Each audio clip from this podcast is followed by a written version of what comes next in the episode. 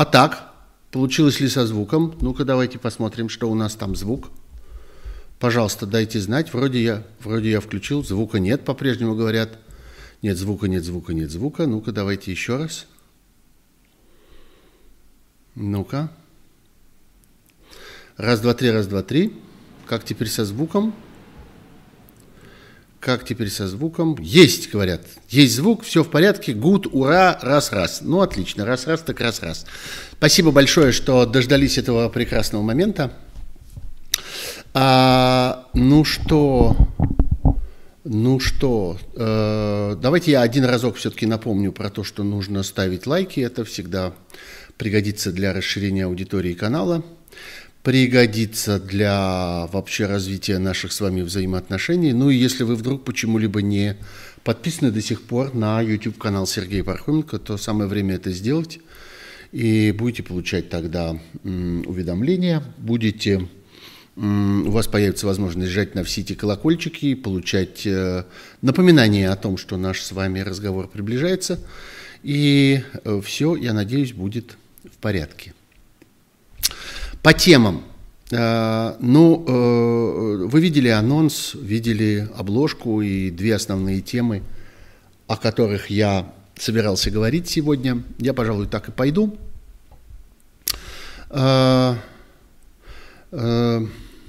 хотя нет, начну все-таки с короткой констатации, которая, по-моему, очень важна в этой ситуации, что мы с вами приближаемся неотвратимо к миллиону лишних смертей э, от э, коронавируса, связанных с эпидемией. Вот корректно будет сказать именно так, связанных с эпидемией. Вообще обычно, когда называешь эти цифры, вот этой самой избыточной смертности, то довольно часто приходится слышать возражение, что, ну, а, собственно, откуда вы знаете, что эта избыточная смертность связана именно с коронавирусом? Ну, вот есть же всякие другие обстоятельства – Э, косвенно с ним связанные. Ну, например, хуже работает э, скорая помощь, потому что э, они заняты э,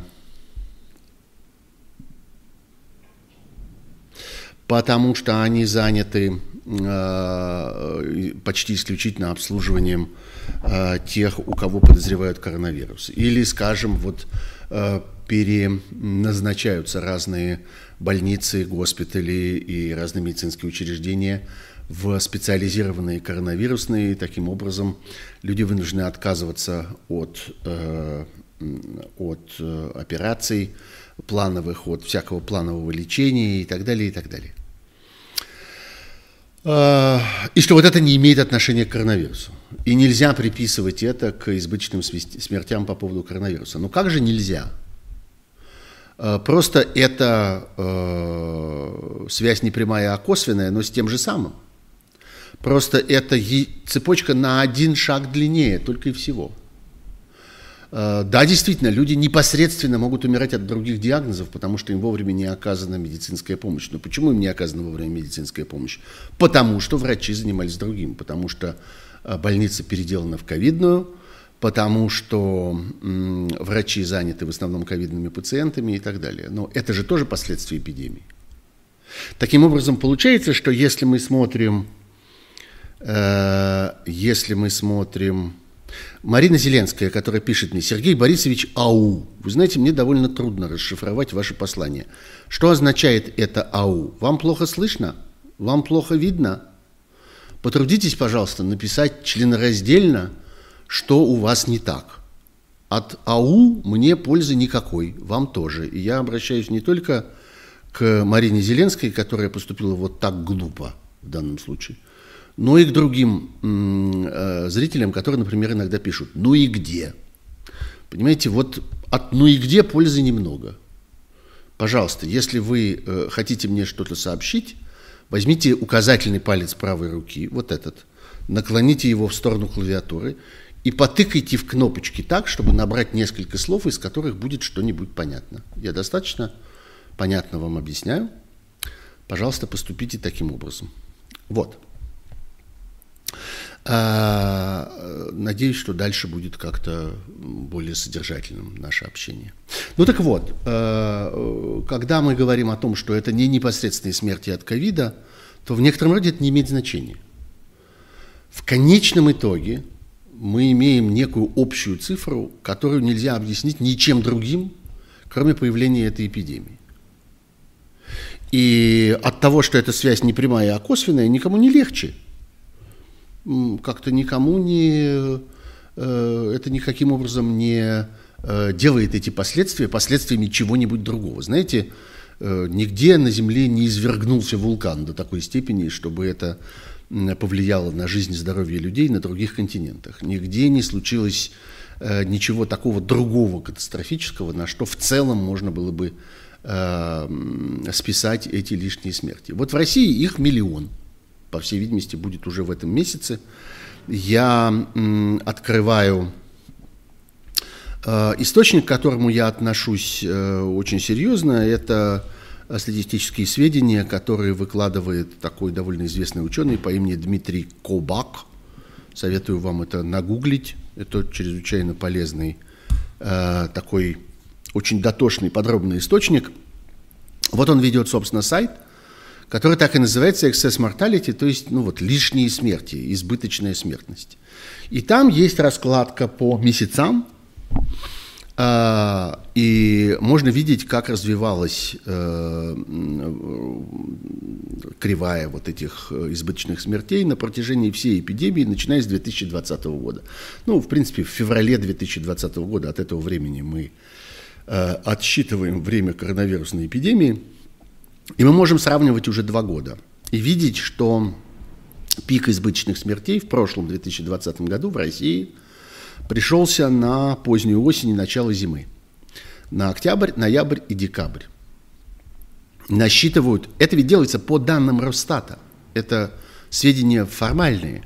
Это вообще удивительно, что с одной стороны российское государство довольно активно фальсифицируют данные, и то, что касается прямых сведений о количестве заболевших, о количестве умерших, то они совершенно ни, ничем не связаны с реальными данными, и там есть чрезвычайно неприятная манера устанавливать лимиты, как я понимаю.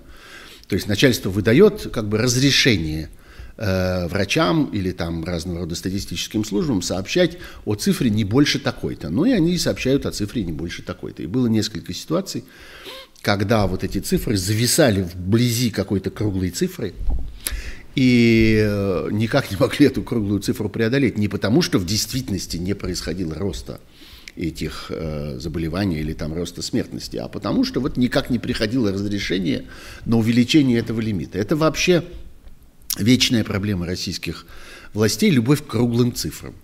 Э, хочу вам напомнить, что именно на этом Э, построено такое важное наблюдение над э, фальсификациями на выборах, которые происходят уже много лет, когда на графиках образуется так называемая пила Чурова. Что такое пила Чурова? Это аномально высокие такие выплески данных вокруг каких-нибудь круглых цифр. Например, вокруг цифр явки. Потому что э, чиновники отчитываются перед вышестоящим начальством о явке, и им говорят, чтобы обеспечил там, не знаю, 60%, он говорит, 60% обеспечено, записываем. А другому говорят, 65%, 65% обеспечено, записываем. В общем, когда данные выдумывают из головы, когда их фальсифицируют, то достаточно часто фальсифицируют их вокруг каких-то круглых значений, таких, которые кончаются на 0 или на 5. Ну, так человеческие мозги устроены. Вот примерно то же самое мы видим и в отчетности по поводу э, коронавирусных последствий. Тоже там довольно много круглых цифр, довольно Э, часто цифры пляшут как-то вокруг вот этих вот круглых значений. Так вот, э, тем временем, параллельно с этим, совершенно в какой-то другой вселенной, есть еще данные Росстата. И данные Росстата устроены таким образом, что там, что называется, не, не, нечего, э, не с чем хитрить, потому что они построены на простейших физических обстоятельствах, на количестве выписываемых свидетельств о смерти – на обороте вот всей вот этой вот индустрии похорон, крематориев, кладбищ и так далее, и так далее. Сколько народу как бы через них проходит, сколько случаев они регистрируют, сколько у них клиентов. И вот здесь вы видите эту смертность уже, так сказать, в окончательном виде, и можете сравнить ее с многолетней средней цифрой за много лет. И понять, что, ну, опять же, поскольку ничего экстраординарного больше не произошло, вот это в целом является следствием э, эпидемии, даже если и косвенным следствием, даже если это не просто количество людей, которые умерли с диагнозом коронавирус, а люди, которые умерли с совсем другими диагнозами, но которые могли бы не умереть, если бы не эта эпидемия. Вот эта цифра характеризует в целом эффективность мер, которые принимаются против эпидемии. В этом смысле это очень важно. То есть все, что делается, все подробности, все решения, все э, какие-то э, карантинные меры или там медицинские меры э, или еще что-нибудь, все вместе суммируется, и эффективность этого мы можем видеть по этому показателю. Поэтому он такой ценный.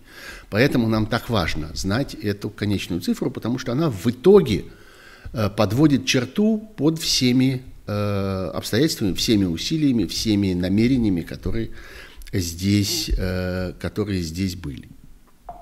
Так вот, а, что мы видим? Мы видим в 2020 году э, октябрь, ноябрь, декабрь.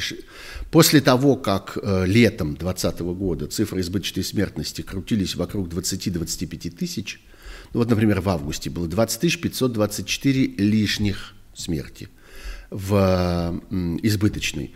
В сентябре 26 747 лишних смертей. В октябре 69 130.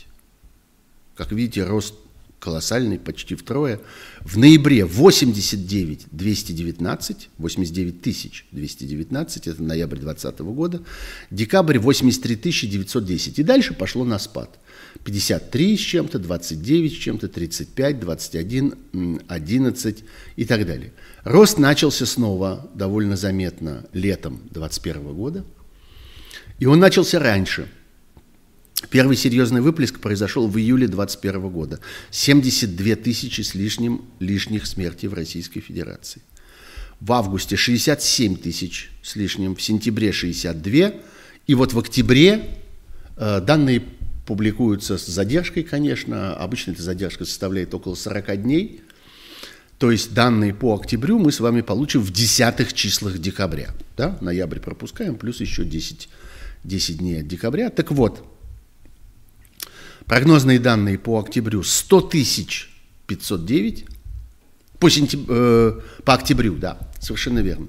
100 тысяч 509, вот то, что мы уже получили – про ноябрь мы еще не знаем, но, в общем, если иметь в виду тенденцию прошлого года, то, скорее всего, цифра будет еще выше, и в декабре цифра будет еще выше. И таким образом Россия точно приходит в разряд стран лидеров, и Россия переваливает через миллион. А, ну вот, э, по сравнению с доковидными временами, считает этот самый Дмитрий Кабак, он работает в Тюбингенском университете в Германии, избыточная смертность э, составила э, плюс 49% по сравнению с доковидными временами, то есть в полтора раза больше. И это очень серьезно. И в конечном итоге это показатель эффективности усилий российской власти. Знаете, эпидемия есть у всех – холодном климате, в жарком, на западе и на востоке, на берегу моря и высоко в горах, все переживают так или иначе эпидемию. Но почему-то именно Россия оказывается вот в этих лидерах. Похоже, что сегодня она отстает только от Индии, э, да и то э, по поводу Индии э, сведения довольно отрывочные, ненадежные, и мы не очень хорошо все понимаем, у них нет Росстата, и мы не очень хорошо все понимаем э, окончательную цифру избыточной смерти в Индии, но она в любом случае выше российской. Но Россия в этом смысле обогнала уже и Соединенные Штаты. Есть э, по части избыточной смертности несколько таких аномальных стран, ну, например, Болгария, которая лидирует по части э, избыточной смертности на 100 тысяч населения – Э, в первый момент это звучит довольно удивительно. А что, собственно, такое? Дело в том, что в Болгарии довольно старое население, поскольку Болгария такая страна долгожителей. В свое время, в начале 20 века, Болгария считалась э, страной с самым большим в мире количеством долгожителей. И это, кстати, тогда дало очень интересные результаты, потому что ученые со всего мира начали искать причины этой аномальной долгожительности болгарского населения и аномального количества столетних старцев э, среди болгарского населения. И тогда было решено, что за все в ответе э, знаменитая болгарская киселомляка.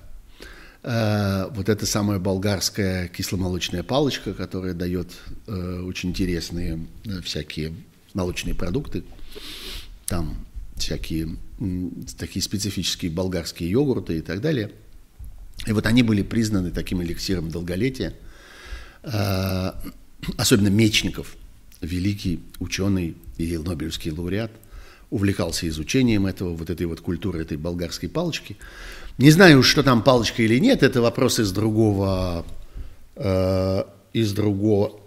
Слушайте, почему у меня так чешется нос? Говорят, что нос чешется к выпивке. Есть такая, по-моему, народная примета. Мне кажется, что мне предстоит выпить. Может быть, сегодня вечером или завтра. Интересно, с кем. Не будем отвлекаться. Так вот, а, не знаю уж насчет болгарской палочки, но это действительно так. И вот этот вот аномально высокий процент пожилого населения, он, по всей видимости, здесь влияет на, надо делать эту поправку, на количество вот этих лишних смертей. Э, в России это не так. Россия в этом смысле совершенно не выделяется каким-то особенно древним старым населением и каким-то особенно выдающимся числом столетних старцев. Ничего такого в России нету. Но таким образом это можно объяснить только одним. Это можно объяснить только э, результатами деятельности российской власти, которая вот так борется с эпидемией. Э, я много раз говорил, это уже мне остается только повторить, я не буду долго висеть на этой теме и скажу вам, что объяснение этому всему очень простое, это вопрос о приоритетах. Это вопрос о том, что российская власть считает для себя более важным. Мы видим последовательно по тому, что делает э, президент Путин и что делает его правительство сегодня, что они не считают этот день достаточно черным.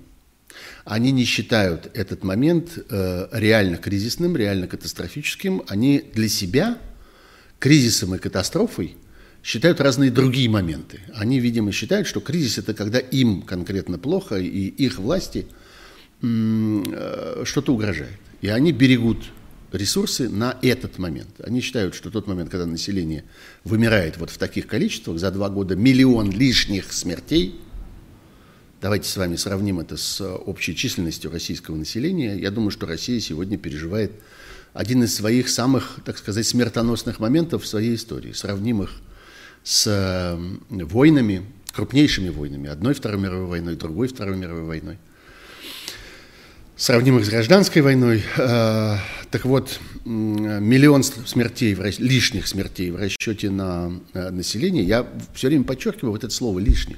Это не просто умерло миллион человек. Это умерло миллион человек, которые не должны были умереть в течение этих двух лет. Вот как это можно перевести на русский язык.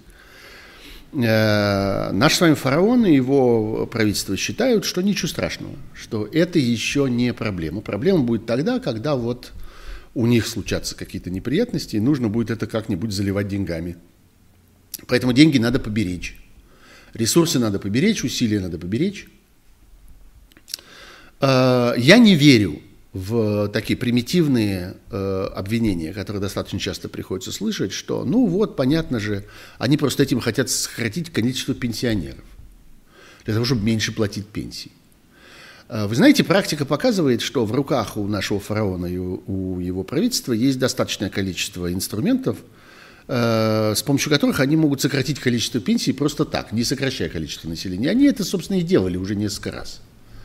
Они замораживали накопительную часть пенсии, они э, меняли пенсионный возраст, и ничего в результате этого ужасного не происходит, никто не протестует особенно, никто особенно на них там не кидается – так раздаются какие-то дребезжащие голоса, но, в общем, ничего такого особенного.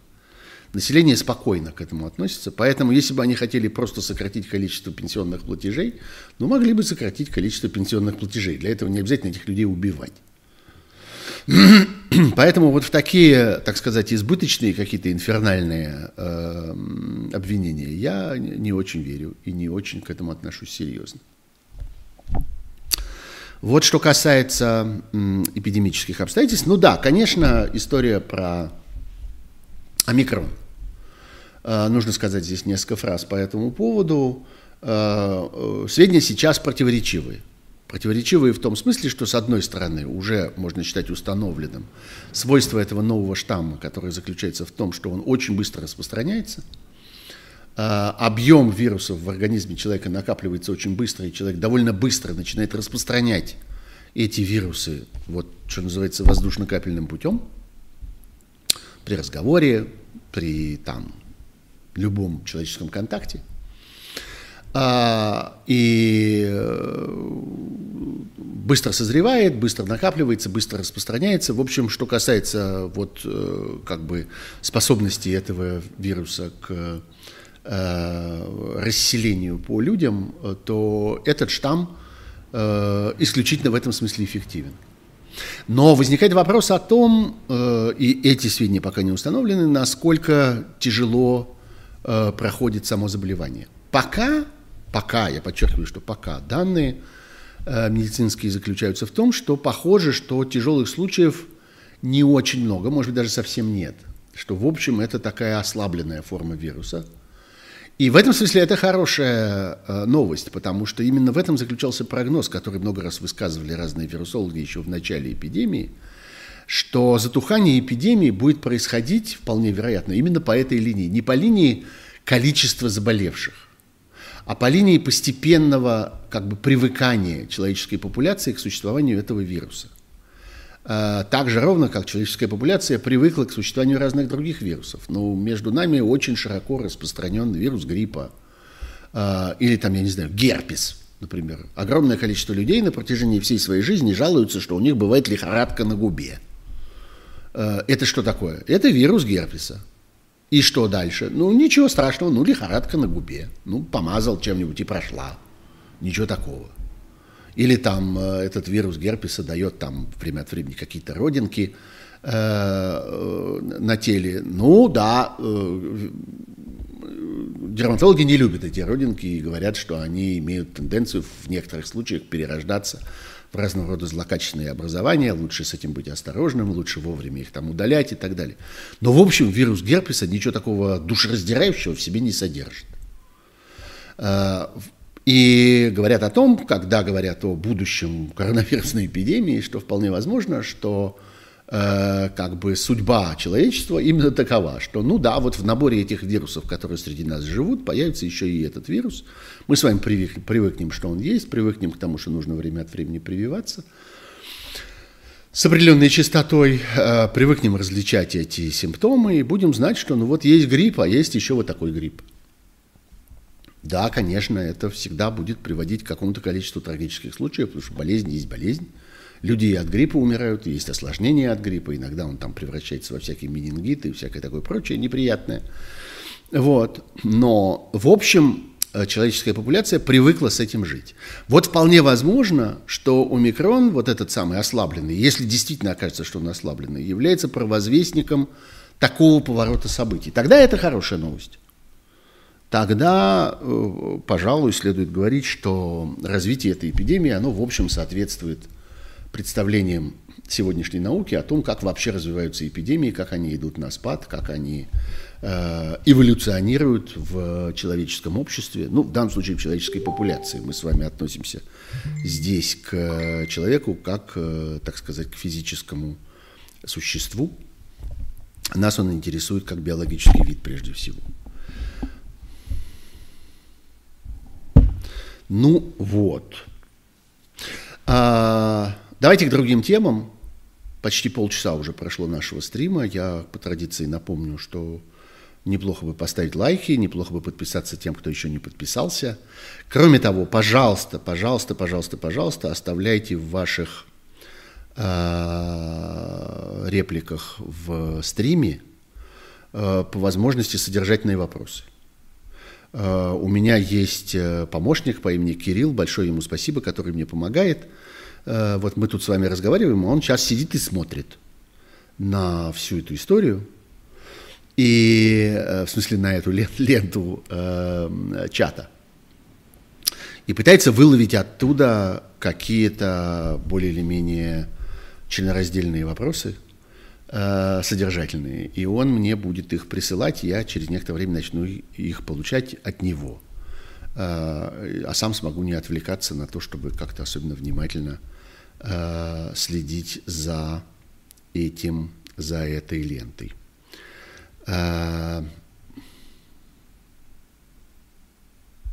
Ну вот я уже вижу некоторое количество вопросов, довольно неожиданных, там по поводу Олимпийских игр в Пекине и так далее. Ну, может быть, поговорим, если будет, если будет время ближе к концу. Я же хотел пойти к темам, которые, мне кажутся, самыми важными сегодня. Мы находимся с вами, может быть, даже уже не на пороге, а в разгаре э, э, очень мощного политического кризиса мирового масштаба, который, мне кажется, уже постепенно начинает по степени своей интенсивности и опасности приближаться к Карибскому кризису. Карибский кризис, если помните, это был кризис во взаимоотношениях Советского Союза и Соединенных Штатов в начале 60-х годов, когда президентом Соединенных Штатов был Джон Кеннеди, а главой Советского Союза был, э, был Никита Хрущев – так вот, это был ракетный кризис, когда Соединенные Штаты пытались поставить свои ракеты в Турции, а Советский Союз на Кубе, и поставил их на Кубе. Там была довольно хитрая операция, как их туда везли.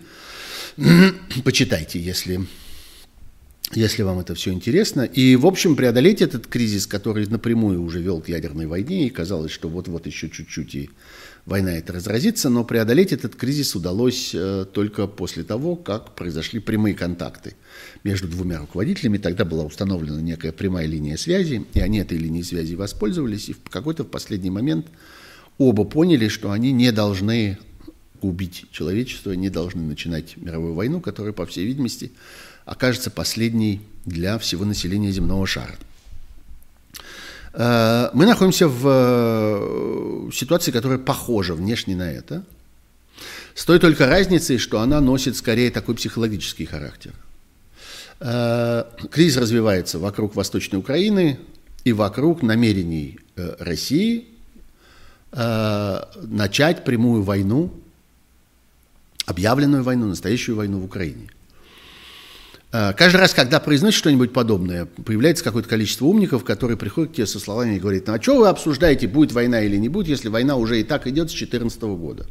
Большое спасибо, я знаю, что война идет с 2014 года.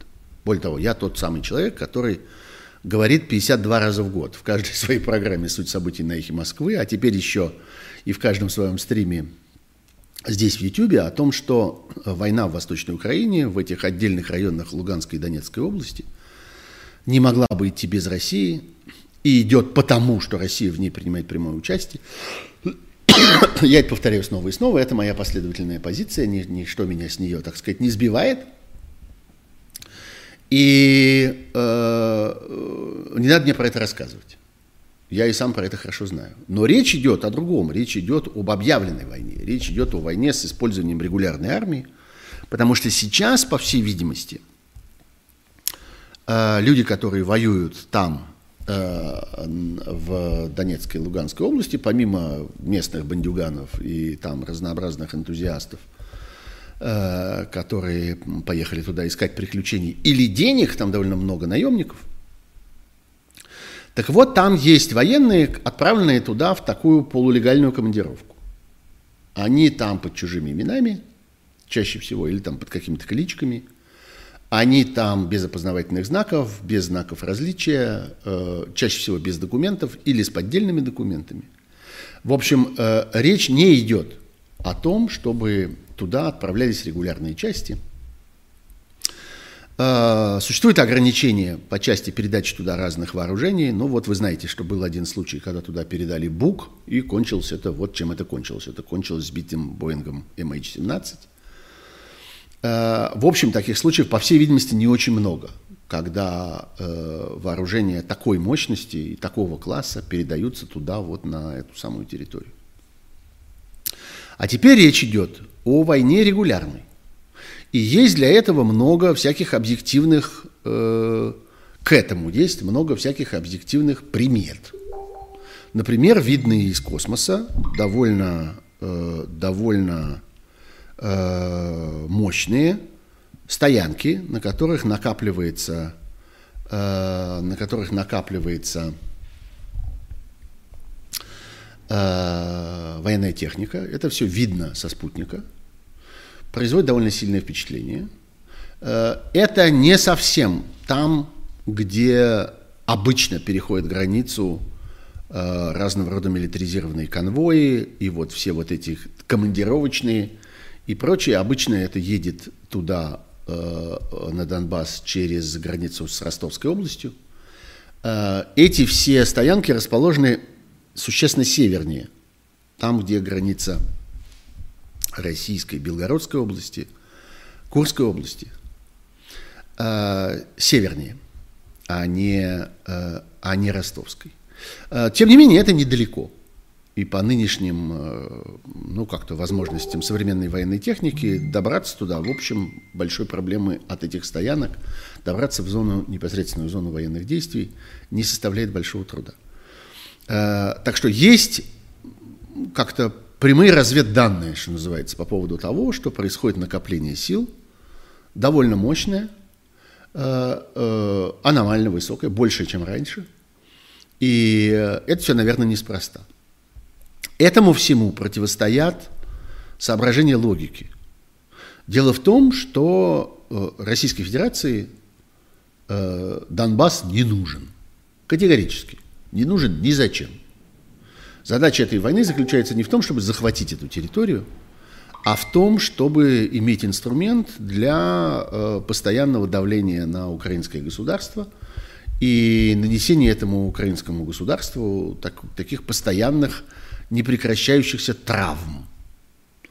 Э, я тоже много раз уже расшифровывал, что имеется в виду. Я, ну, я думаю, что вы и сами понимаете, что наличие внутри страны вот такого вот воюющего региона э, это чрезвычайно тяжелая история, потому что она сказывается и на экономике страны, и на планировании ее реформ, и на ее политическом состоянии. Не очень понятно, что делать с выборами, потому что эти люди то ли должны принимать участие в выборах, то ли не должны, а если они принимают участие, то как они проголосуют, если они в условиях войны.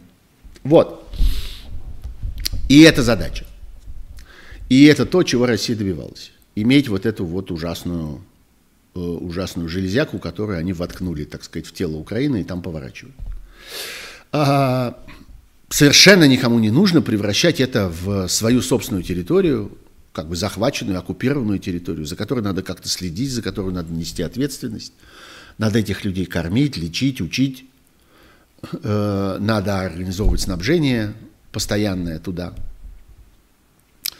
Э, надо оборудовать границу, новую границу, как бы по ту сторону э, Донбасса. Сейчас там на этом месте линия фронта, но эта линия фронта в такой ситуации должна превратиться в оборудованную границу.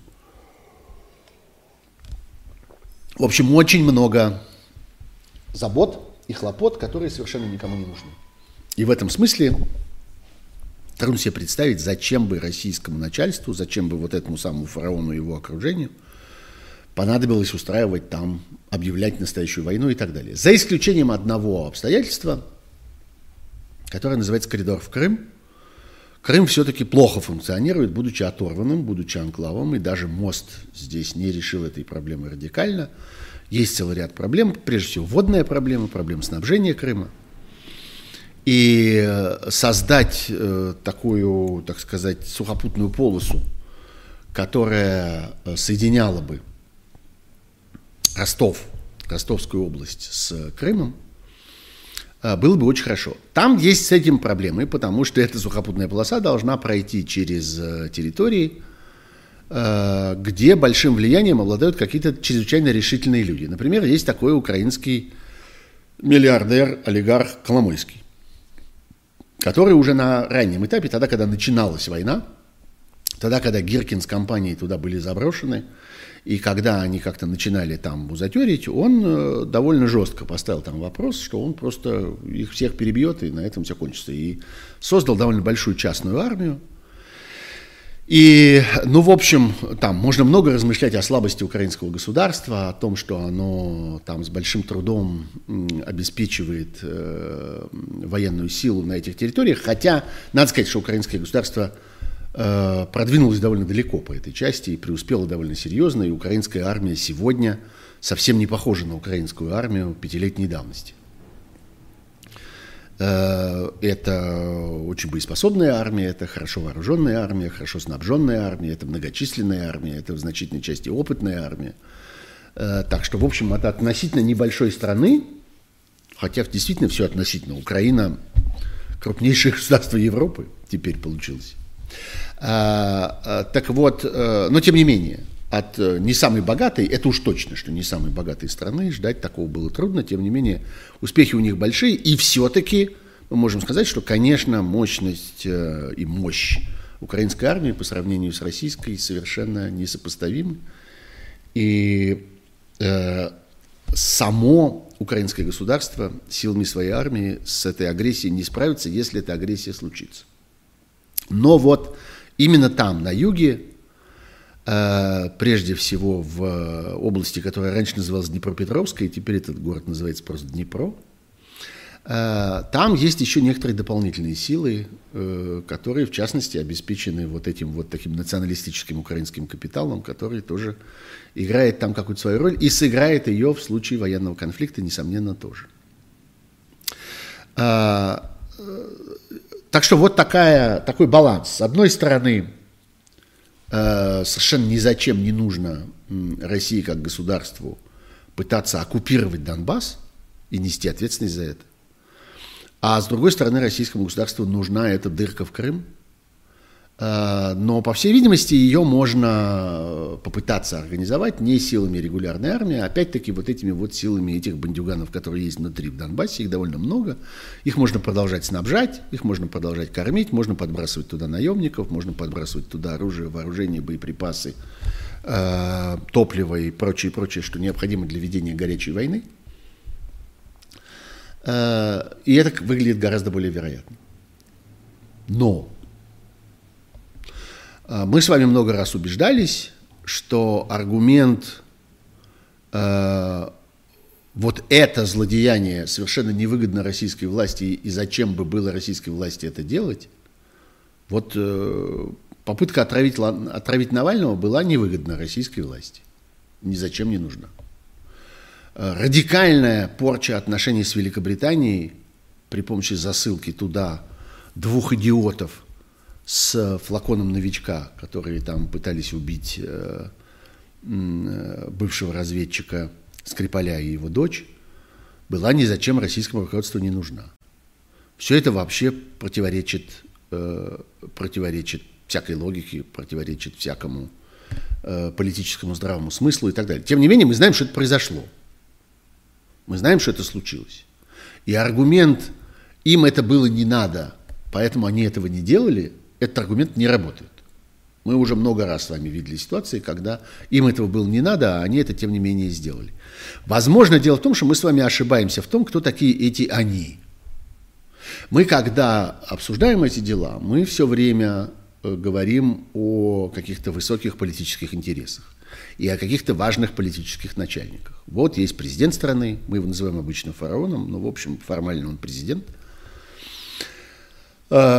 есть э, Министерство обороны, есть э, Совет Безопасности, есть всякие спецслужбы и так далее.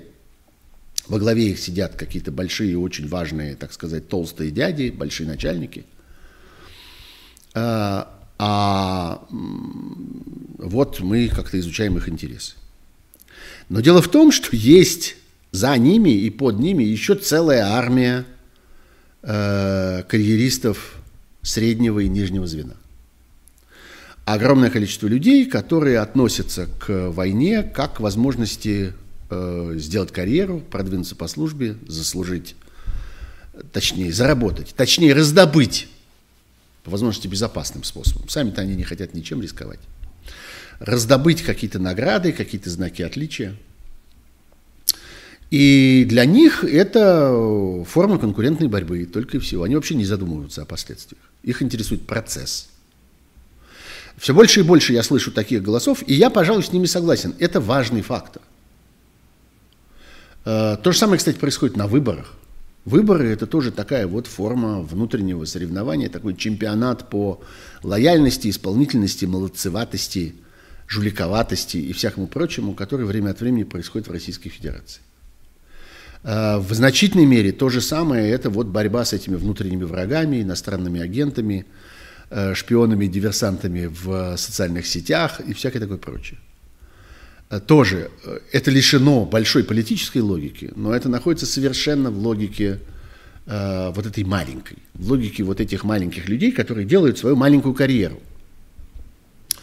И э, хотят своей э, конкретной маленькой победы над своим конкретным маленьким конкурентом, сидящим, может быть, в том же кабинете или в соседнем кабинете. Война или в любом случае какая-то борьба, какая-то активная, жаркая стадия какого-то столкновения дает для них, как они считают, множество дополнительных возможностей, и они к этому стремятся. И это важный фактор. Это может означать, что, э, ну, как бы вот общий массив вот этих желаний в какой-то момент превращается в политическое решение, принимаемое даже и помимо э, фараона. Что называется, как-то вот так складывается. Э, ну и, кроме того, конечно, накапливается огромное количество возможностей для случайной искры, которая там может проскочить. Мы с вами тоже много раз про это говорили, что даже когда, э, я не знаю, происходит какой-то инцидент, вроде того, что в каком-нибудь, не знаю, там, Северном море плывет э, чей-нибудь военный корабль, и над ним слишком низко пролетает чей-нибудь патрульный истребитель, все относятся к этому с большим с большой тревогой, потому что именно в такие моменты может случиться какая-то неприятная э, случайность. У кого-то не выдержали нервы, кто-то выстрелил, кто-то что-то выкрикнул, кто-то нажал на какую-то педаль, бросил какой-то валенок на пульт, и вот результат. А, тем более это может произойти тогда, когда накапливается вот такое значительное количество вооружений, значительное количество военной техники, людей. Все они э, нервные, многие из них очень глупые, э, некоторые из них сильно пьют, ну или там употребляют чего-нибудь такое еще. И когда вот такая, такая масса вот этой вооруженной пьяни образуется по две стороны границы, то это все очень чревато. Это и есть, собственно, обезьяна с гранатой. Это вот мы с вами воспроизводим в точности, в реальности смысл этого старого анекдота про обезьяну с гранатой, которая вот иногда, иногда позволяет себе. А, мы с вами видели недавно э, эпизод, который многим показался смешным, но который на самом деле совершенно не смешной. Вот ровно эпизод э, активности вот этой самой обезьяны с гранатой, когда э, Российская Федерация уничтожила там некий спутник. А потом пришлось бороться с последствиями этого уничтожения, потому что обломки от этого спутника там летали по орбите и приходилось переводить на чрезвычайное положение людей, которые работают на Международной космической станции, была прямая угроза этой Международной космической станции. И тогда как-то многие спрашивали, а зачем они это делают? А, ответ на это был очень странный. А имеют право. Вот есть законодательство, которое это разрешает. Ну, послушайте, законодательство разрешает также ездить за рулем. Есть правила дорожного движения. В соответствии с правилами дорожного движения вы можете ездить. Но если человек, который едет за рулем, в какой-то момент сбивает пешехода, то странно при этом на вопрос, зачем вы сбили пешехода, э, говорить, э, ну как, я имею право ездить за рулем. Вы имеете право ездить за рулем, но сбивать пешехода не имеете. Вот примерно то же самое и тут. Да, существует международное законодательство, которое позволяет производить разного рода манипуляции в космосе и как-то избавляться от старых спутников. При том, что есть и много международных конвенций, которые служат делу, что называется, демилитаризации космоса и, и препятствию развития э, наполнения космоса разного рода космическими вооружениями. Но теоретически, да, это не нарушает международных конвенций и желание избавиться от старого спутника. Но только не надо делать это обезьяньим способом. Почему это было сделано обезьяньим способом? Потому что кто-то в этот момент делал карьеру. В этот момент кому-то захотелось продемонстрировать свою удаль молодецкую. И он это продемонстрировал. Потому что, ну что, мы просто сидим и сидим, и ждем, и ждем, и готовимся, и готовимся, а ничего не делаем. Давайте уже, наконец, выстрелим. Давайте уже, наконец, э, что-нибудь такое совершим, в результате чего раздадут звездочки и медали. Потому что когда сидишь просто и как-то к чему-то готовишься, звездочек не дают. То есть их дают, но их дают раз много лет. Просто, ну, как-то вот э, по, по порядку и по очереди. А хочется скорее и в экстраординарном, э, в экстраординарном порядке. Вот был такой эпизод.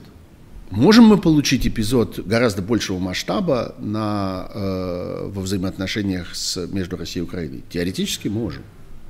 Предпосылки для этого существуют. Люди эти существуют. Они достаточно безмозглые, они достаточно безжалостные. Они вообще не отдают себе отчета ни о каких интересах России, ни о каких там политических обстоятельствах, связанных с Россией. Им надо выстрелить. Потому что если они выстрелят, шанс звездочки увеличивается, как им кажется. Они же ведь не собираются нести за это ответственность, правда?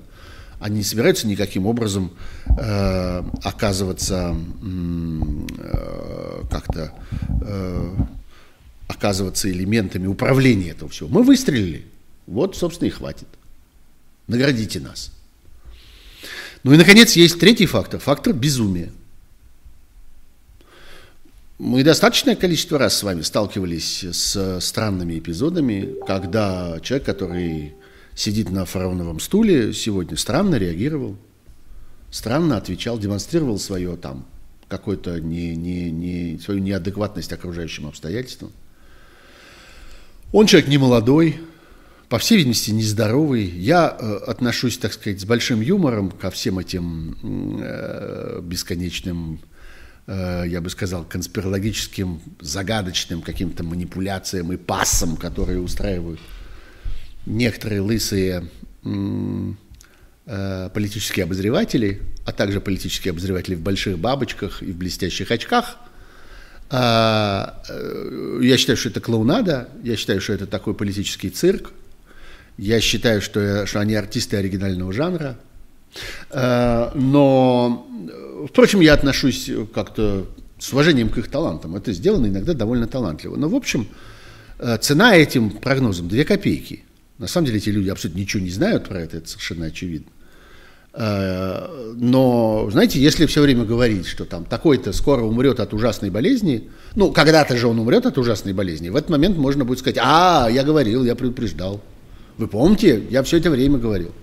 Это, в общем, такая довольно беспроигрышная лотерея. Она похожа на Э, была такая порода репетиторов э, в, еще в Советском Союзе и после Советского Союза, которые оказывали содействие при поступлении в вузы. Знаете? Они так загадочно моргали глазами и говорили, что вот если вы как-то будете иметь дело со мной, то вы точно поступите. А если вдруг не поступите, ну, я с вас не возьму деньги. И дальше это происходило само собой. Если человек поступал сам, то этот, который моргал глазами, он поднимал брови вот так выше лба и говорил, ну, вы видели, как я отлично все устроил? Как-то с вас оговоренная сумма.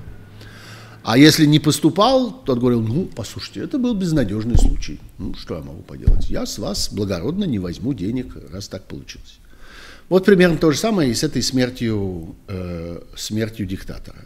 Диктатор когда-нибудь помрет, это совершенно точно. Вот нет никаких шансов, что он будет жить вечно, ни одного. Соответственно, нет никаких шансов, что прогноз не сбудется. Когда-нибудь сбудется, вопрос только когда.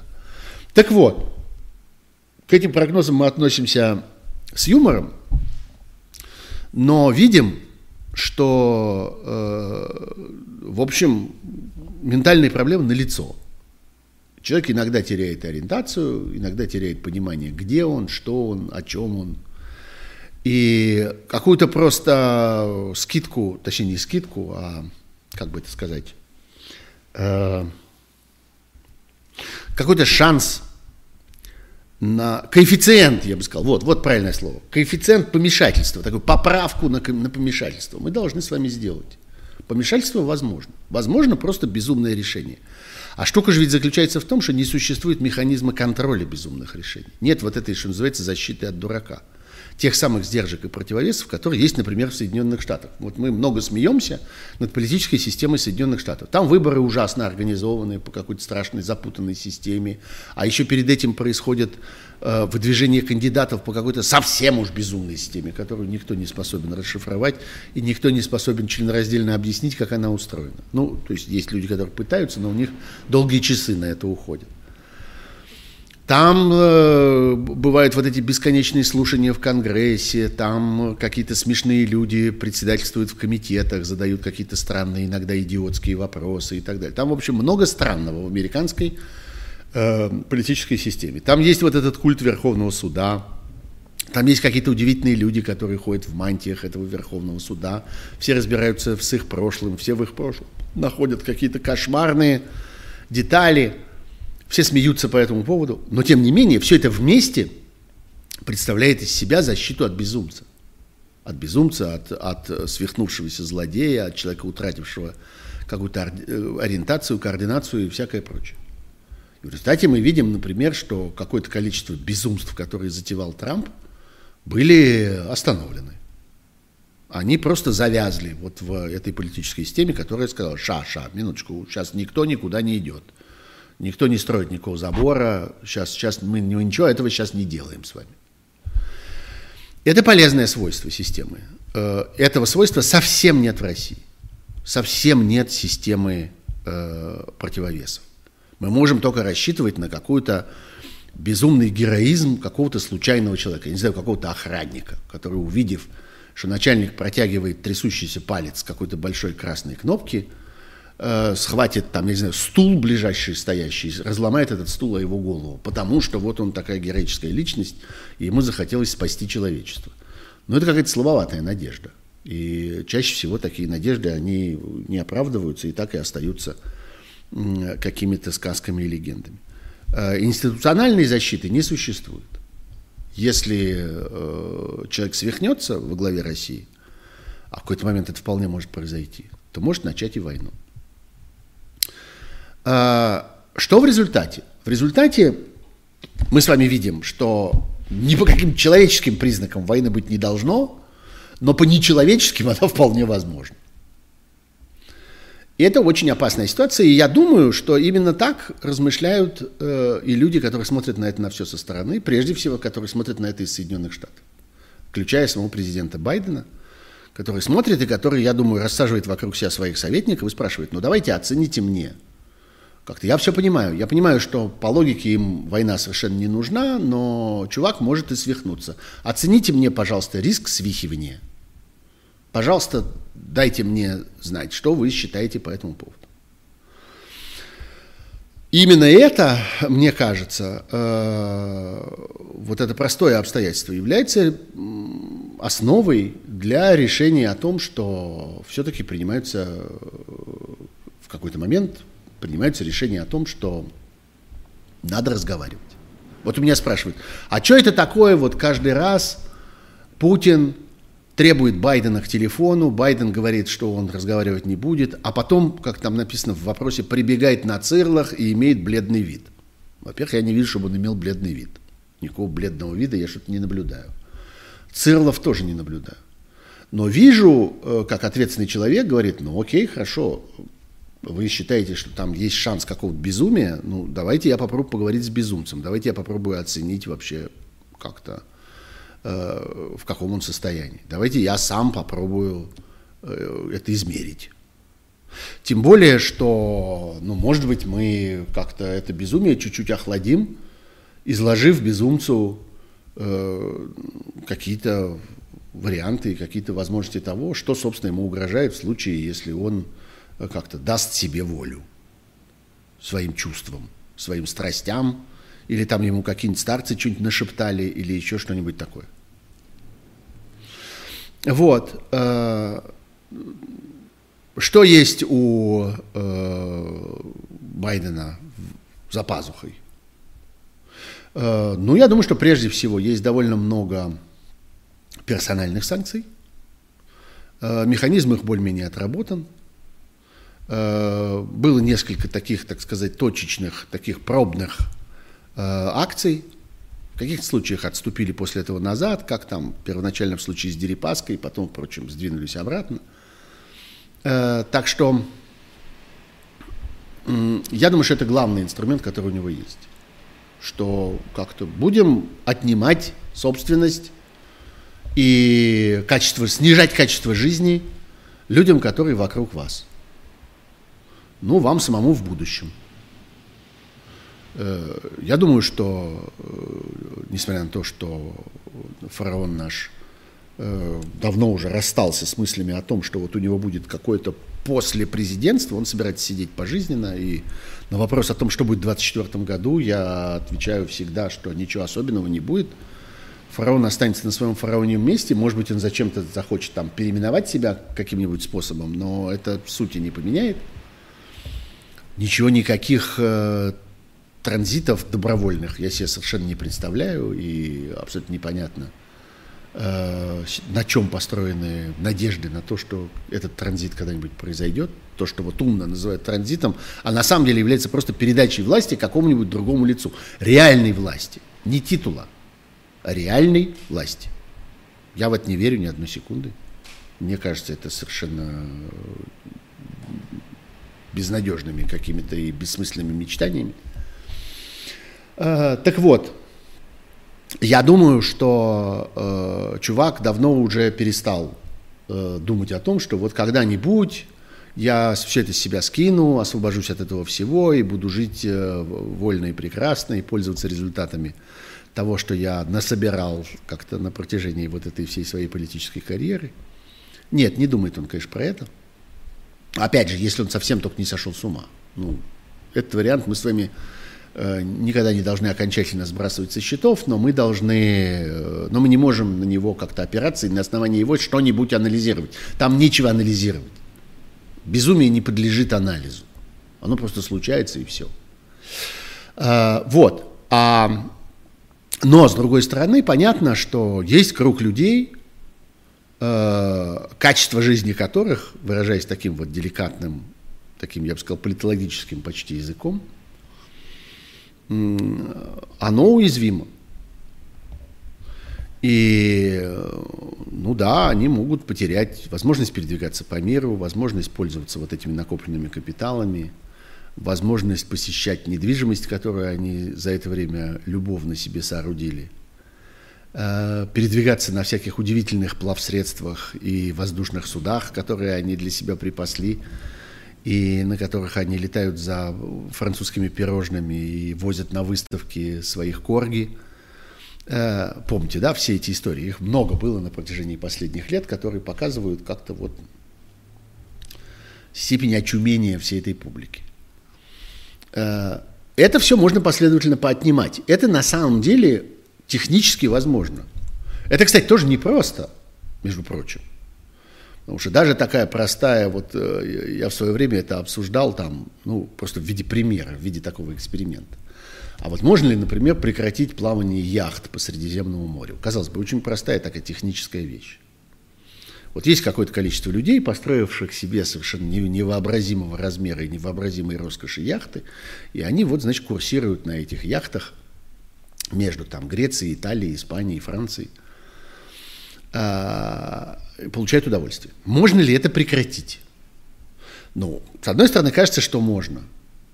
Можно просто решительно как-то некоторому количеству компаний – которые занимаются обслуживанием, обслуживанием этих яхт, запретить их обслуживать, запретить их заправлять, например.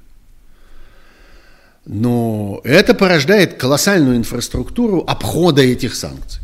И нужно бороться с этой инфраструктурой обхода. Это, в общем, тоже непросто. То есть можно этим заниматься. И я думаю, что если э, речь дойдет, так сказать, дело дойдет до того, что вот это выбрано основным способом борьбы, то будут этим заниматься будут это проделывать. Я думаю, что в конечном итоге это возможно. Вот. Но вот это одна важная вещь, э, которая есть в кармане у Байдена.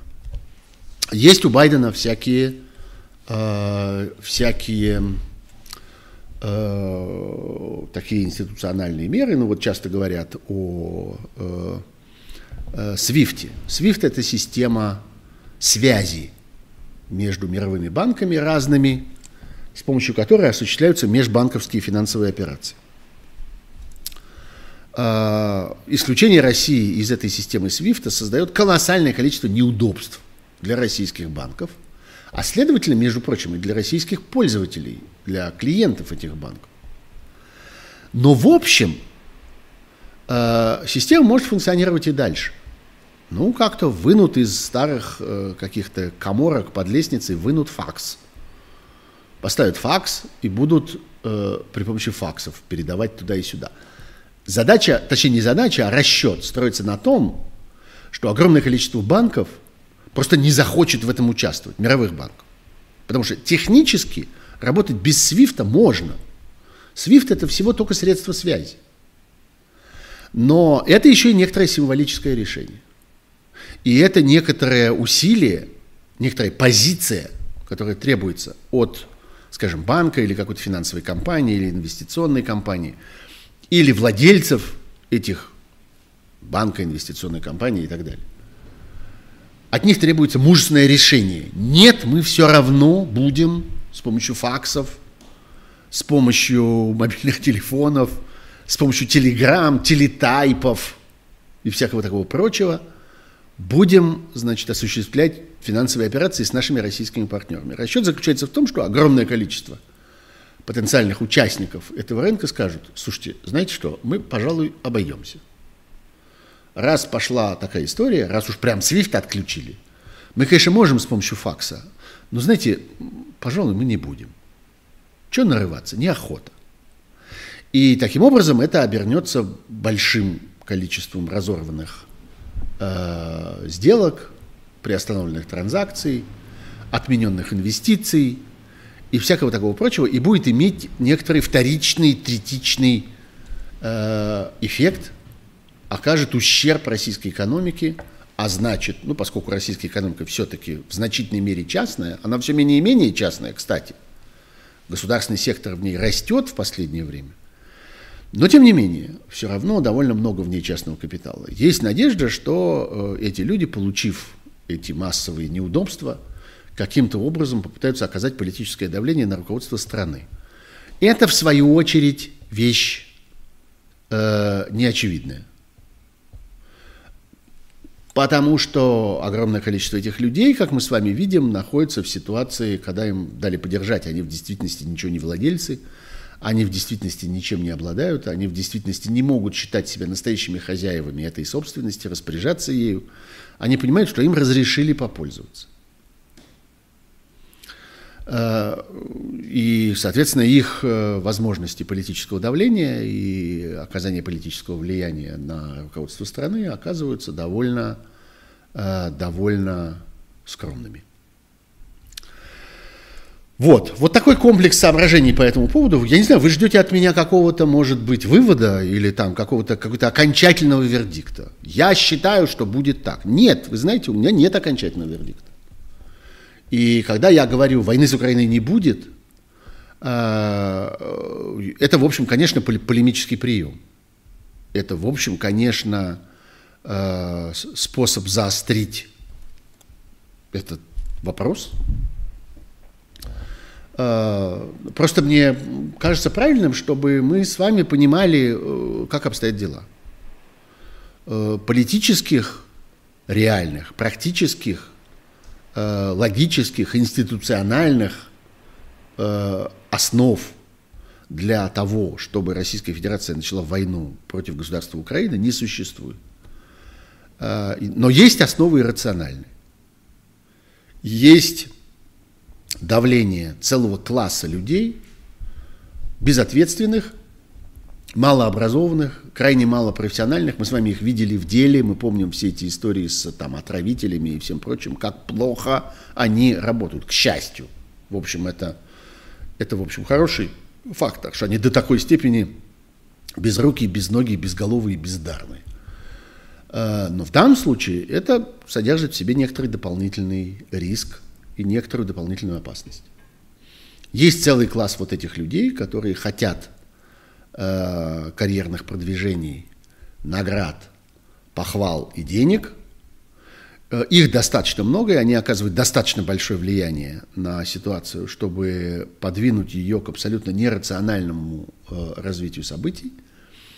И еще один столь же иррациональный фактор – это безумие конкретного лица – который находится во главе всей этой системы, от которого, ну, мы не психиатры, мы с вами диагнозы не ставили.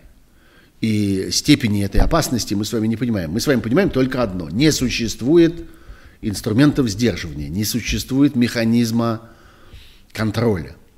Если что-то такое произойдет, выясняется, что ничто этому не противостоит. Это, знаете, вот как дом без огнетушителя, без системы пожаротушения и, в общем, даже без воды. У вас есть гарантии, что там будет пожар, и он загорится? Да нет, никаких гарантий нет. Может, годами, десятилетиями, столетиями может стоять, и не будет в нем никакого пожара. Но мы понимаем, что если пожар будет, то тушить будет нечем. Так примерно и тут.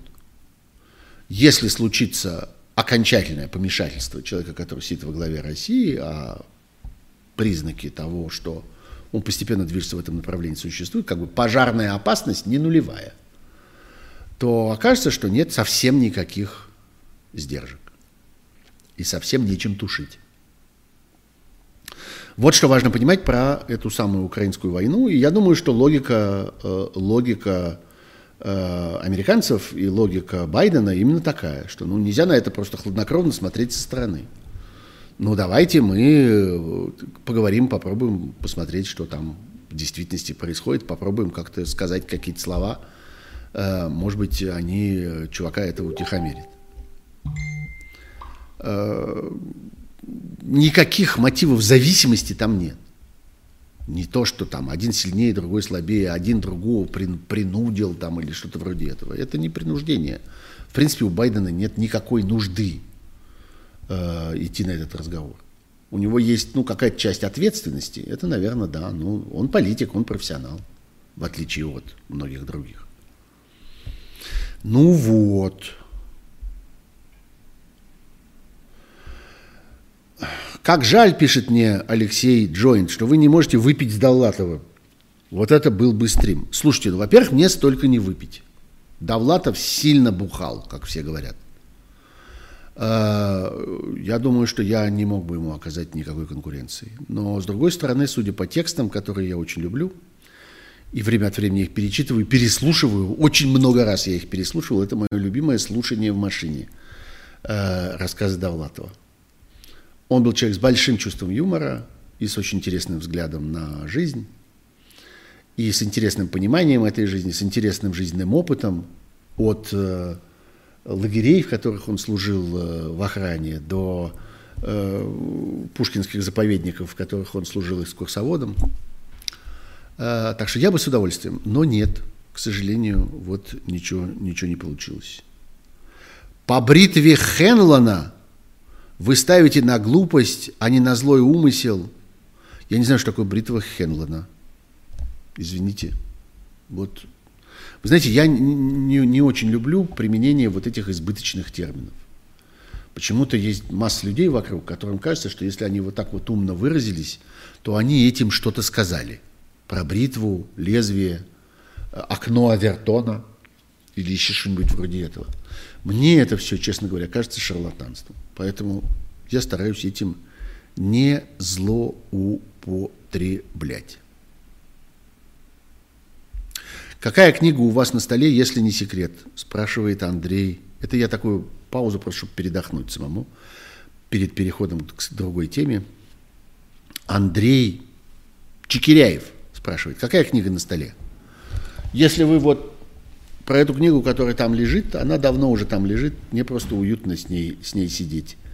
Э, это э, «Плавание Дарвина на корабле «Бигль». Одна из самых любимых моих книжек, которую можно открыть в любом месте и читать, начиная с любой фразы и с любой главы. Э, просто вот столько времени, сколько у вас на это есть. Потому что сам процесс чтения доставляет мне неописуемое удовольствие.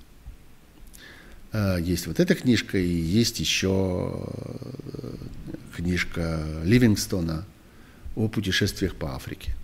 Тоже могу открыть в любом месте и читать, начиная с любой строчки. И э, эта книжка тоже у меня обычно лежит где-то недалеко.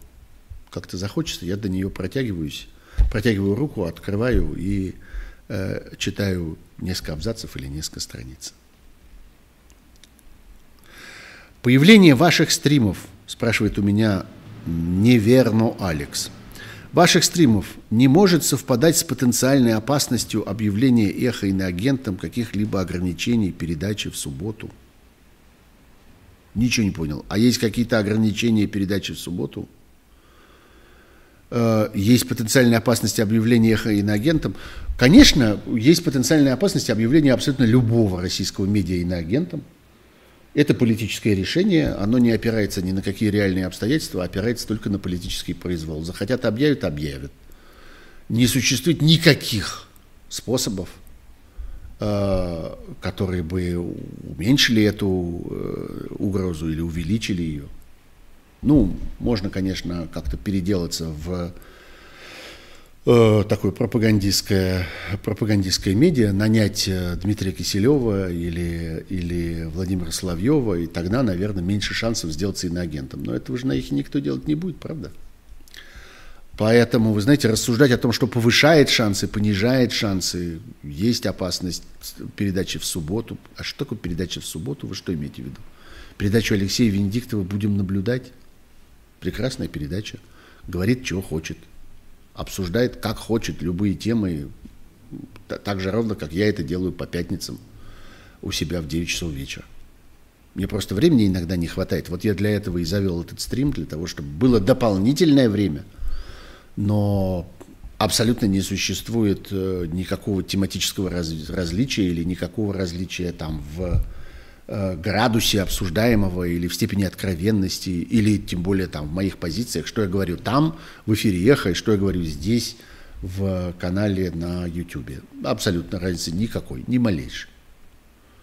Так что мне кажется, это немножко, немножко странно.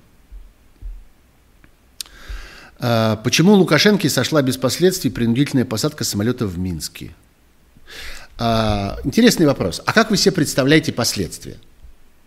Вот это вот вечная история, я про это говорил уже много раз в разных программах, по разным поводам. А где арбитр? Вот вы говорите, почему не принято решение? А кто должен принять это решение? Почему не приняты меры? А кто должен, э, какие должны быть меры? Вопрос же ведь совершенно не в том, что не существует судебного решения по поводу э, посадки самолета Ryanair – которая произошла вот в мае, когда был таким образом захвачен несчастный э, э, журналист, руководитель одного из, одного из оппозиционных медиа в Беларуси. Вопрос не в отсутствии судебного решения. Ну, будет судебное решение. Через некоторое время будет решение ИКО по этому поводу. Они что-то все откладывают, откладывают. Я, по-моему, в прошлый раз про это говорил, что ли. Ну, в январе будет это решение. Ну и что? Вопрос же совершенно не в этом. А что изменится после этого решения? Ну вот, э, нужны санкции против Беларуси. Так они и так нужны. И с этим решением, и без этого решения. Он и так наделал достаточно. У него какое количество людей сидят в этих чудовищных пыточных тюрьмах? Сколько народу он там убил на своей территории? Устроил этот кризис с э, беженцами. Зачем еще решение судов сверху? И так все понятно. И так можно этих санкций наваливать на него, лишь бы только придумать эти санкции. Штука же заключается в том, что у него более-менее нечего отнять. Народ нищий.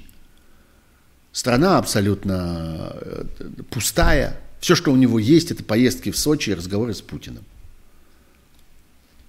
Ну, как-то можно по суду запретить ему ездить к Путину будет такая могучая санкция. Как вы думаете, он перестанет ездить?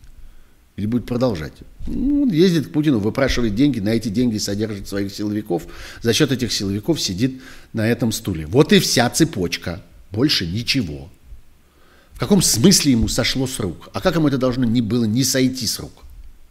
Вы когда это говорите, вы какой-то смысл в слова вкладываете? Вы вложите, это полезно. Не считаете ли вы, что должно быть принято международное решение о том-то и том-то? Я бесконечно это слышу, и по поводу России тоже. Да, я считаю, но только оно ничего не изменит, это решение. Не существует того трибунала, в который можно обратиться с этой жалобой, чтобы он вынес решение, и это решение было выполнено. Мы можем с вами так страстно ждать решения суда, если мы считаем, если мы считаем... Ой, простите, у меня проводок отвалился. Ну, к счастью, не самый важный проводок. Зарядка от компьютера. Втыкаю обратно. А, Так вот, э, мы можем с вами ждать этого решения, э, если мы считаем, что вслед за этим решением наступит какая-то, какое-то важное изменение ситуации. Но нет, этого не существует. Это знаменитая ошибка Березовского. Есть такой уже теперь политологический термин. Березовский считал, что у него есть документы, с помощью которых он контролирует Путина. И вот это такие могучие документы, такие страшные документы, что с помощью этих документов он всегда найдет на Путина управу. А потом выяснилось, что ему эти документы некуда отнести. Куда он с ними пойдет? В ООН? В Межгалактический Сенат? Куда? К Ротшильду? В мировое правительство? Чтобы оно приняло решение о том, что Путин поступил плохо. Накажите Путина, вот у меня есть документы.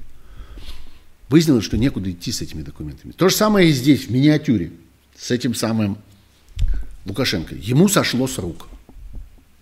Нет, ему не сошло с рук. Он изгой, он презираемый, ненавидимый, отвратительный человек, над которым смеется весь мир. Смеется и ненавидит. И боится одновременно. Ну да, ему это иногда доставляет удовольствие, что его боятся. Они вообще умеют извлекать свое удовольствие из того, что их боятся – они себе придумали такое утешение. О, нас боятся, значит уважают. Нет, вас не уважают. Вас презирают и боятся. Как боятся опасных насекомых, каких-то присмыкающихся земноводных. Бешеных собак э, и всякого такого. Может укусить, да. Да. Люди боятся бешеных собак. А ну как набросится, а покусает – заразу какую-нибудь несет, уколы потом надо будет делать. Очень страшно, не хочется. Боятся, но не уважают. Вот примерно так относится к Лукашенко сегодня. А фараон приближается к этому постепенно. Он вот на пути к такому. Еще есть какое-то количество людей, которые говорят, слушайте, а он ведь какой-то довольно эффективный менеджер. Смотрите, как он хорошо у себя все устроил. Всю, извел всю оппозицию там и всякое такое. Это не каждый может. Ну, какое-то количество таких людей есть, их становится все меньше. Постепенно. Вот. А, да, это вот, кстати, смежная вещь. Прокомментируйте новость о том, что правительство Нидерландов собирается выдвинуть новый иск к РФ в связи с э, Боингом MH17. Нет, это не иск. Вот эта новость, которая появилась на днях, это новость о том, что правительство Нидерландов собирается возбудить э, следственную процедуру в ИКАО, в ООНовской международной организации, которая управляет международным воздушным движением. Там есть хартия или конвенция, не помню, помню, что Чикагская, очень старая еще 40-х годов, в которой описано, как нужно обращаться с пассажирскими самолетами. В частности, там описана одна очень простая вещь. В пассажирские самолеты нельзя стрелять. Ни при каких обстоятельствах. А, и вот э, правительство Нидерландов собирается устроить разбирательство в ВКО э, для того, чтобы ответить на вопрос, нарушена ли Российской Федерацией э, эта Чикагская конвенция. И если она нарушена, то тогда можно обращаться в трибунал ООН.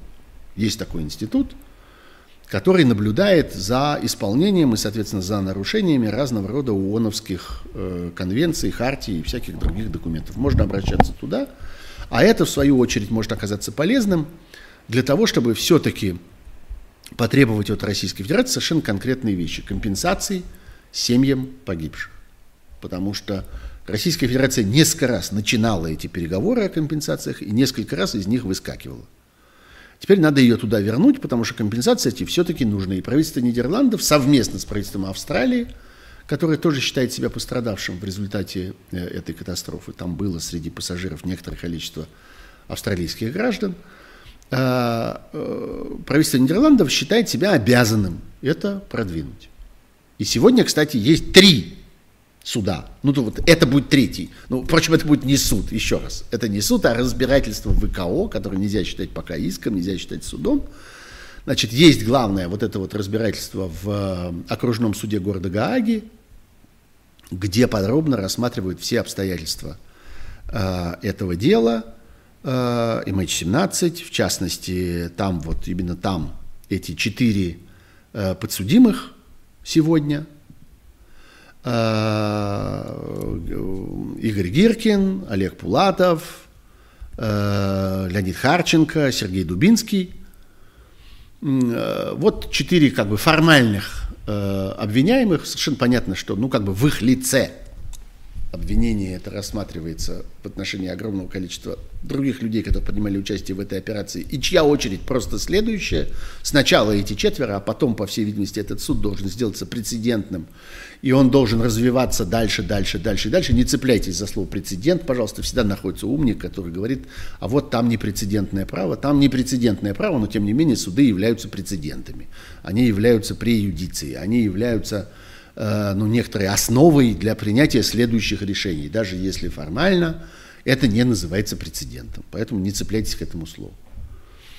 Э, вот есть в этом окружном суде Гааги этот процесс. Э, решение по нему бесконечно откладывается все дальше и дальше. Там очень подробно рассматриваются все показания родственников, потерпевших, таких, всяких, всяких. А, и решение там, по всей видимости, будет только в ноябре-декабре 2022 года, то есть через год. Это один суд. Есть второй суд, а, который в Европейском суде по правам человека. А, в ноябре были последние новости оттуда, в середине ноября минувшего, о том, что решение, скорее всего, будет в январе, в конце января 2022 года, то есть довольно скоро. Э, там тоже в основном дело идет э, о компенсациях, о нарушении прав людей, которые там погибли, и, следовательно, о компенсациях их родственникам. И вот это третья история ВКО, которая постепенно может перерасти в судебный процесс в ООН. Э, для меня это важно потому, что там могут быть названы конкретные имена. Понимаете, признание России ответственной по существу уже произошло. Теперь хочется конкретных имен. Вот имя человека, который нажал на кнопку, имя человека, который сидел за рычагами этой установки, когда она ехала на пусковую позицию, имя человека, который отдал приказ о том, чтобы ее погрузили на платформу и везли на территорию Украины, имя человека, который отдал приказ этому человеку, который отдал приказ из Москвы. Э, и, наконец, непосредственная роль э, Путина в этом во всем. Вот почему мне важен этот суд. Лично мне. Не для того, чтобы вот свершилась какая-то мировая справедливость, а для того, чтобы были названы конкретные имена, чтобы было понятно. Это очень важная, важная прецедентная вещь. Опять-таки, это важный как бы, случай, который будет давить потом на множество других аналогичных вещей в будущие времена. Что вот есть ситуация, в которой все были названы сверху донизу. От человека, который, которому первому пришло в голову, что нужно загнать туда э, этот э, бук и там, чтобы он принял участие в боевых действиях, и э, этот человек получил санкцию на это на самом верху, вплоть до последнего исполнителя, самого маленького, самого вот того, который там э, что-то такое прочищал в моторе.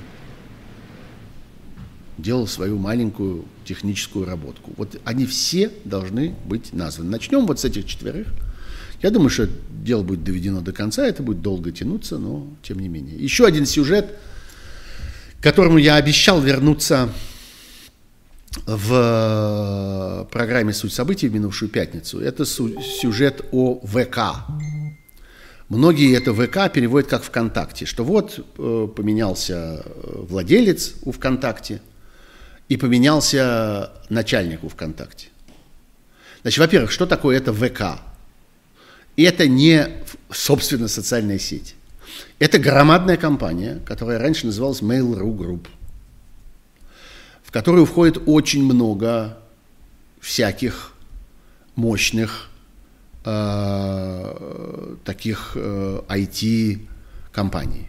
Там действительно есть ВКонтакте и Одноклассники, две социальные сети. Там есть платежная система. Там есть э, э, такси. Там есть службы доставки. Там есть две службы доставки еды, в том числе Delivery Club. Там есть очень много всякого, что нам с вами хорошо известно и знакомо. Там есть игровая платформа. Там есть очень много всякого. Это действительно громадная компания. Это то, что называется экосистема. Таких сегодня в российской электронной сфере всего три. Это Яндекс, это вот это Mail.ru Group, и третья была попытка, не очень удачная, у Сбербанка. Вот Mail.ru Group переименовалась некоторое время тому назад в ВК Group по имени своего наиболее известного актива, вот этой самой социальной сети ВКонтакте. При этом она была продана из рук в руки, владельцем перестал быть Алишер Усманов, а, а стала группа во главе с э, семьей Ковальчуков. Вы знаете, что это очень мощная, очень влиятельная политическая и экономическая группировка в России, близкая непосредственно к Путину. Там есть Михаил Ковальчук, который пытается завладеть всей российской наукой, э, пока, к счастью, безуспешно, но кое-какие успехи у него есть. Он, например, завладел Курчатовским институтом и так далее, разрушил, в значительной мере разрушил Российскую Академию Наук. А есть его брат. А, и э, вот он, э, собственно, оказался владельцем э, всей вот этой вот ВК, вот этой вот ВКонтакте групп, Юрий Ковальчук. Причем он будет делить эту собственность напополам с «Газпромом». И, соответственно, существует возможность и существует такая перспектива, что медийные усилия этой группы будут объединены с медийными усилиями группы э, «Газпром Медиа», в которую входит, вы знаете, много чего. Туда входит НТВ и формальное «Эхо Москвы», хотя «Эхо Москвы» себя ведет, надо сказать, довольно независимо в этой ситуации и по существу э, держится там как бы в стране и э, Э, как-то, ну, вы видите разницу между НТВ и Эхо Москвы, что тут долго объяснять, да, вы понимаете, что они очень далеки друг от друга. Тем не менее, формально это так. А, и вот именно во главе этой крупнейшей компании оказался сын э, Кириенко. У меня спрашивают, я даже найду сейчас этот вопрос, слушательница и зрительница по имени Хелен спрашивает меня, считаете ли вы, что вот эти все дочки и сынки на теплых местах – это возможные преемники царя и его свиты? Нет, я так не считаю. Э, никто так далеко не заглядывает. Я думаю, что речь идет о том, чтобы кормиться сейчас. Вот сегодня Константин Сонин, известный очень хороший экономист и такой обозреватель, аналитик нашей с вами экономической и политической действительности, хотя он много лет уже живет в Соединенных Штатах, он работает в одном из лучших университетов мира, в Чикаго, в Чикагском университете. Так вот, э, он стал говорить сегодня, когда его спросили, я просто слушал его сегодняшнюю программу на «Эхе Москвы», он стал говорить, что ну вот от того, что э, сын большого начальника становится большим человеком, в этом самом по себе ничего плохого нет. И нужно просто разбираться, а вдруг э, как-то э, никто не знает, может быть, это действительно хороший менеджер, и может быть... Ну, в общем, у нас не должно быть такой как бы презумпции виновности. И не должно быть такой презумпции, такой дискриминации, что э, дети больших начальников не имеют права занимать никаких больших постов. Имеют, потому что они тоже граждане. Вот был пафос Константина Сонина такой. Я бы на это ответил две вещи. Что, во-первых, у нас есть опыт наблюдения за этими конкретными людьми. Ну, например, мы знаем, вот это совсем свежая новость, что появление этого самого Владимира э, Кириенко, сына Кириенко, во главе вот этой вот очень крупной компании ВКонтакте, не социальной сети ВКонтакте, еще раз подчеркиваю, а всей вот этой компании, которая раньше называлась Mail.ru Group, так вот, она сопровождалась э, явно каким-то большим пиар-заказом, который был размещен во всяких ботофермах, которые начали бомбить разнообразные социальные сети э, постами о том, что вот какое счастье, какой прекрасный человек пришел на это место, и у него сейчас все отлично получится, и сейчас как-то мы увидим замечательные результаты его труда, он такой чудесный, он такой крутой и так далее. И это плохой признак. Это признак э, глупости, э, тщеславия и непрофессионализма этого менеджера. Профессиональные менеджеры так не поступают. Они не заказывают, не покупают глупых платных пиар-компаний. Но я понимаю, что он не сам купил. Я понимаю, что опять же при нем есть какие-то люди, которые решили таким способом выслужиться, которые решили освоить бюджет, еще, может быть, какой-нибудь какой откат взяли на этом. размещая этот заказ. Это не он, это кто-то при нем. Но минуточку, а кто несет ответственность за то, что он этих людей посадил на этот стул и дал им полномочия принимать такие решения? Он и несет ответственность. Это и есть его менеджерские качества. Так что, во-первых, у нас есть э, некоторый опыт. Мы, кстати, и знаем, э, что было с этим менеджером раньше, когда он был там в Ростелекоме. Он был так себе менеджер. А кроме того, есть важнейшая вещь, а именно ограничение конкуренции. Эти менеджеры оказываются на своих местах в условиях, когда конкуренция не просто ограничена, ее не существует они назначаются вне конкурсными, вне конкурентными методами на эти места. И это само по себе плохо. Вот Константин, Константин Сонин считает, что в этом нет ничего плохого, а я считаю, что есть. А я считаю, что уже сам факт, что нарушены конкурентные процедуры, э, он э, является фактором резко негативным. Откуда я знаю, что нарушены конкурентные процедуры, а я ничего не знаю о конкурсе, который на это, на это был проведен, и о том, и о других соискателях этого места. Просто взяли и назначили внеконкурентным образом, аппаратным способом. Позвонили и велели. Этого сюда, этого туда. Сына Добродеева передвинули там на другое место. Он раньше сидел во главе этой группы, а на его место посадили сына э, Кириенко – и э, ни, ни, ни, никакой конкурсной процедуры не существует. Вот она существует в крупнейших компаниях в мире. Распространяется, вы, может быть, видели в последнее время, я много раз уже видел этот список, список людей, которые руководят крупнейшими э, IT-компаниями мира. Microsoft, э, Facebook, Твиттер и так далее, и так далее, и так далее. А, они все индусы. У них у всех совершенно отчетливые индусские фамилии. А, это произошло почему? Это произошло потому, что действительно в Индии образовалась очень мощная школа IT-индустрии. Она воспитывает потрясающих специалистов – внутри нее вырастают замечательные менеджеры, эти менеджеры делают грандиозную карьеру. И так вот получилось теперь, что они оказываются на этих ключевых постах. Но они там оказываются конкурентным способом.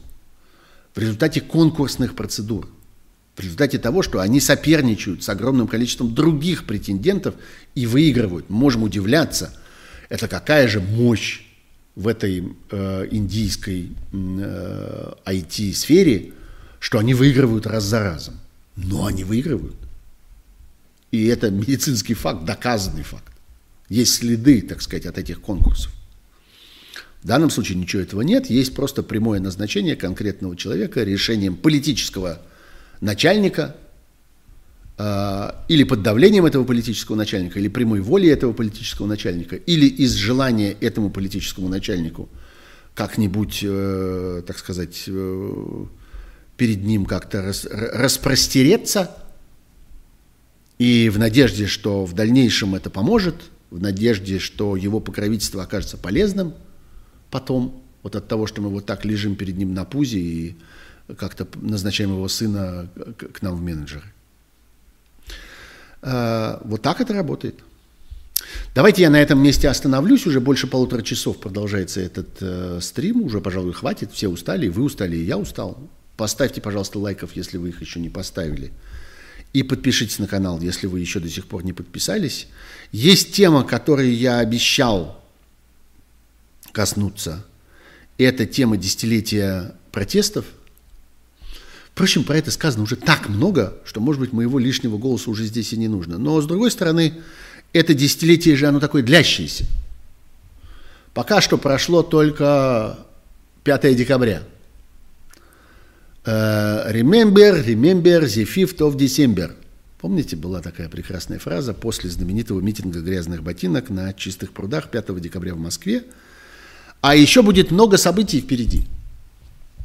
Еще будет э, у нас с вами десятилетняя годовщина знаменитого митинга на э, проспекте Сахарова.